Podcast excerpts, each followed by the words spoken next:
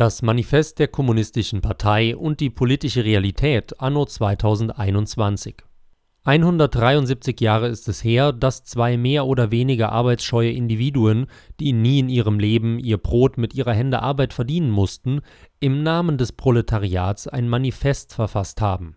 Anmaßung pur, weil die Herren Karl Marx und Friedrich Engels nie die Nähe von Arbeitern gesucht haben, für die sie auch nichts als Verachtung übrig hatten wie dem auch sei, ihre Programmschrift ist es jedenfalls wert, gelesen zu werden. Dies umso mehr, als es ja dieser Tage wieder, besonders in Kreisen selbsternannter intellektueller Eliten, als schick gilt, sich sozialistischen Wunschbildern hinzugeben und ätzende Kapitalismuskritik zu üben Erst kürzlich, der Express berichtete darüber, hat zum Beispiel Bettina Jarasch, die Spitzenpolitikerin der Berliner Grünen, aus ihrem Herzen keine Mördergrube gemacht und ihre zutiefst privateigentumsfeindlichen Phantasien geäußert.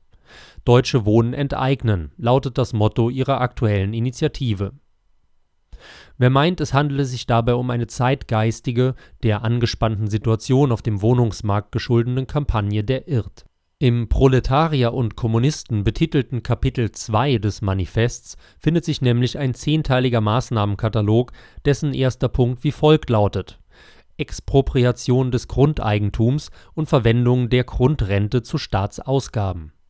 Na bitte, so besonders originell sind die Enteignungsvorstellungen der Grünen, die auch von Kadern der Linken und der SPD geäußert werden, also nicht Inwiefern die Expropriation von Miethaien einen Beitrag zur hauptsächlich durch massiven Bevölkerungszuzug bedingten Linderung der Wohnungsnot liefern soll, bleibt übrigens das Geheimnis der mit dem Mysterium des Zusammenhangs von Angebot und Nachfrage bis heute nicht so recht vertrauten Linken was jene Zeitgenossen, die sich der Lektüre des Marx-Engelschen Pamphlets bislang nicht hingegeben haben, überraschen dürfte, ist, wie viele Forderungen der beiden Kommunisten längst erfüllt sind, und das in der Welt der neoliberalen Verdammnis.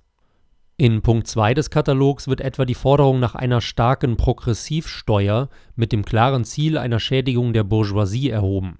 Na sowas. Welche politische Partei würde es dieser Tage noch ernsthaft wagen, eine Proportionalsteuer Flat Tax vorzuschlagen.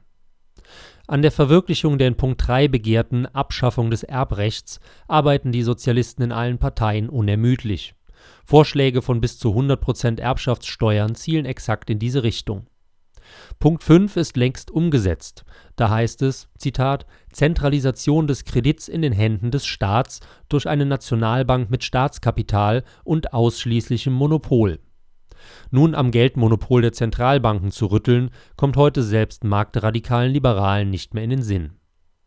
Punkt 7, der die Forderung nach einer Vermehrung der Nationalfabriken Produktionsinstrumente erhebt, steht auch anno 2021 zur Debatte. Nicht wenige bedingungslos Staatsgläubige wünschen sich auch heute wieder, allen negativen Erfahrungen zum Trotz, ein starkes direktes Engagement des Staates im Bereich der Unternehmensführung Punkt 10. Öffentliche und unentgeltliche Erziehung aller Kinder ist auch erledigt. Auch und besonders die im Land der Hämmer heute rar gewordenen Liberalen haben gegen die Kinderverstaatlichung nichts einzuwenden. Wer hätte das gedacht? Mehr als die Hälfte der im Manifest von Marx und Engels erhobenen Forderungen sind heute vollständig oder teilweise verwirklicht. An eine Rückabwicklung ist nicht gedacht. Was für ein gewaltiger posthumer Erfolg. Fazit: Wer sich in Euroland heute noch über turbokapitalistische Umtriebe, Ausbeutung und Unterdrückung des Proletariats beklagt, sollte seine Prämissen überprüfen und/oder auf stärker wirksame Medikamente umsteigen. Moderne Neuroleptika wirken wahre Wunder. Sie hörten einen aktuellen Beitrag von Andreas Tögel. Zuerst erschienen auf der Seite Express für Selberdenker, nachzulesen auf eigentümlich frei